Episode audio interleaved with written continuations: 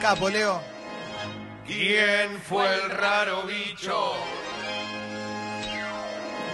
¿Quién fue el raro bicho? ¿Quién fue el raro bicho? Y se ¿Qué te acabó. ha.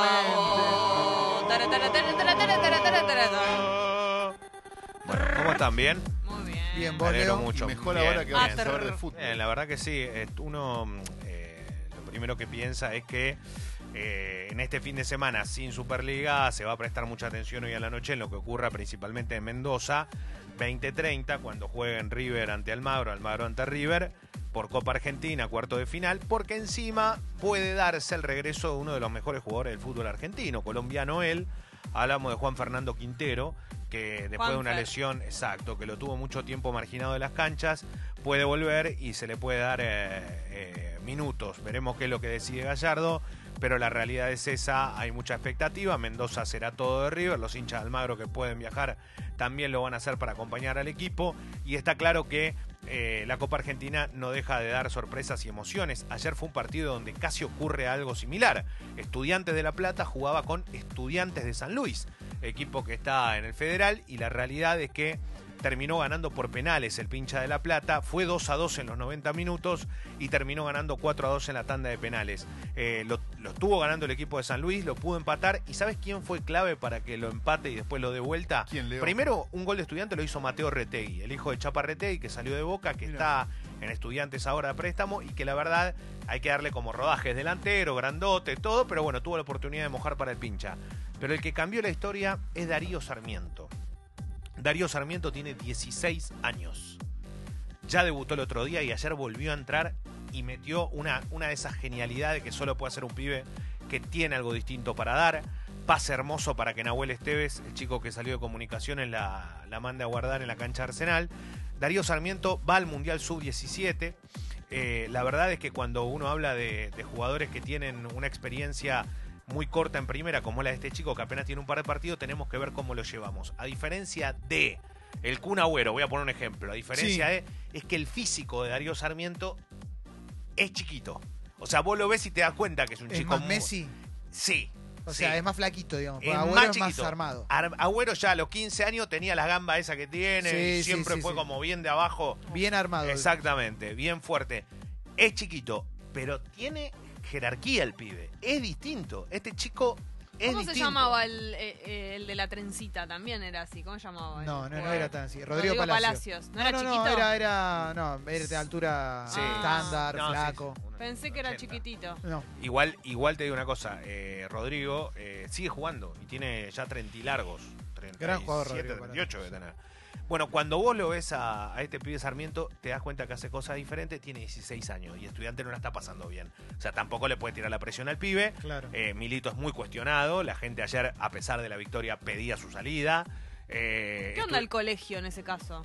el otro eh, estudian estudiantes y el otro Ah. día cuando fue a la- al colegio todos los compañeros en estudiantes es obligación tenés que estudiar si no no no jugás al fútbol Claro, con y ese nombre. estudiantes. Eh, y bueno pero es una escuela siempre fue una escuela que, que se dedicó Ah, a eso precisamente En gimnasia Eh, entrenan eh, mucho. no bueno pero pero tiene que ver con esto a los chicos en estudiantes se les da otra formación por algo es así está buenísimo y este pibe lo sigue haciendo y está en la escuela secundaria el tema es que lo bueno para él es que, es que esto que pudo hacer ahora y que es como una especie de sueño que le toca vivir tan chico, lo pueda seguir llegando adelante y sin tanta presión porque no deja de ser muy, pero muy, muy joven.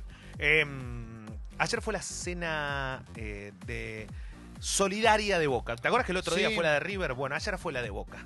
Juntaron más de 40 millones de pesos, eh, se sorteó, o mejor dicho, se, se terminó subastando, no sorteando, se terminó subastando un montón de cuestiones que tienen que ver con Boca Juniors, mucha gente conocida también, que compra, que, que trata de aportar, que esto, que el otro, y estaban los jugadores. El que arengó fue Carlos Tevez. Hay un tema acá. Alfaro y Tevez no van de la mano, porque cuando llegó Alfaro a Boca dijo, Tevez es mi bandera. A los tres partidos, Tevez ya era suplente. Mm. Y hoy, gracias que entra.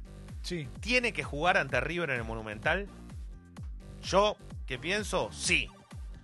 ¿Qué piensa Alfaro? Seguramente no. ¿Por qué? Porque vos pensás que sí. Porque me parece que ese tipo de jugadores tienen que disputar estos partidos. Aún no teniendo el mejor nivel. Aún no siendo un jugador, pero Boca no tiene un jugador que vos digas, no, pero este no puede faltar, si es un monstruo.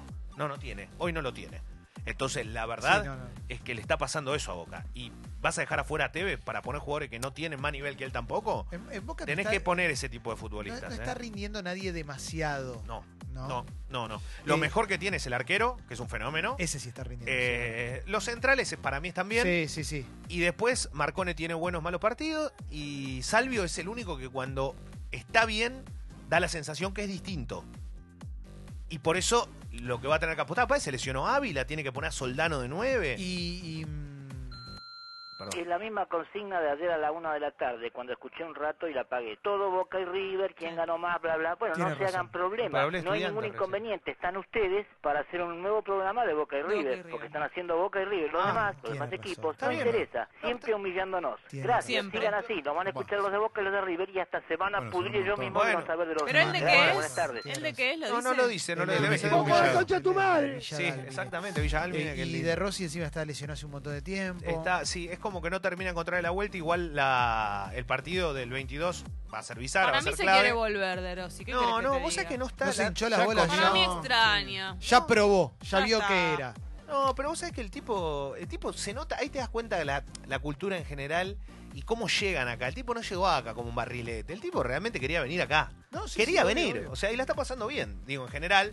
Y cuando digo está pasando bien, no está de joda el tipo. El tipo está acá, quiere jugar Sí, y la verdad que se había retirado y volvió y, hay entrenamientos que son muy fuertes y muchas veces pasan factura. Mauro. Leo, te hago una pregunta. ¿Puede pasar que le hayan prometido algo que no están cumpliendo? No sé, pero posta, es tipo, no, loco, tenés que venir a Boca, la vas a pasar bomba, tenemos un equipazo, todo. y- Un argentinazo. Claro, le dijeron, le vendieron que esto era una masa. No, tenés que ir a Argentina, loco. Es como, con los euros en Argentina la rompés. No, tipo- eso tienes razón con los Sí, seguros. sí, sí, pero es lo único que le están cumpliendo.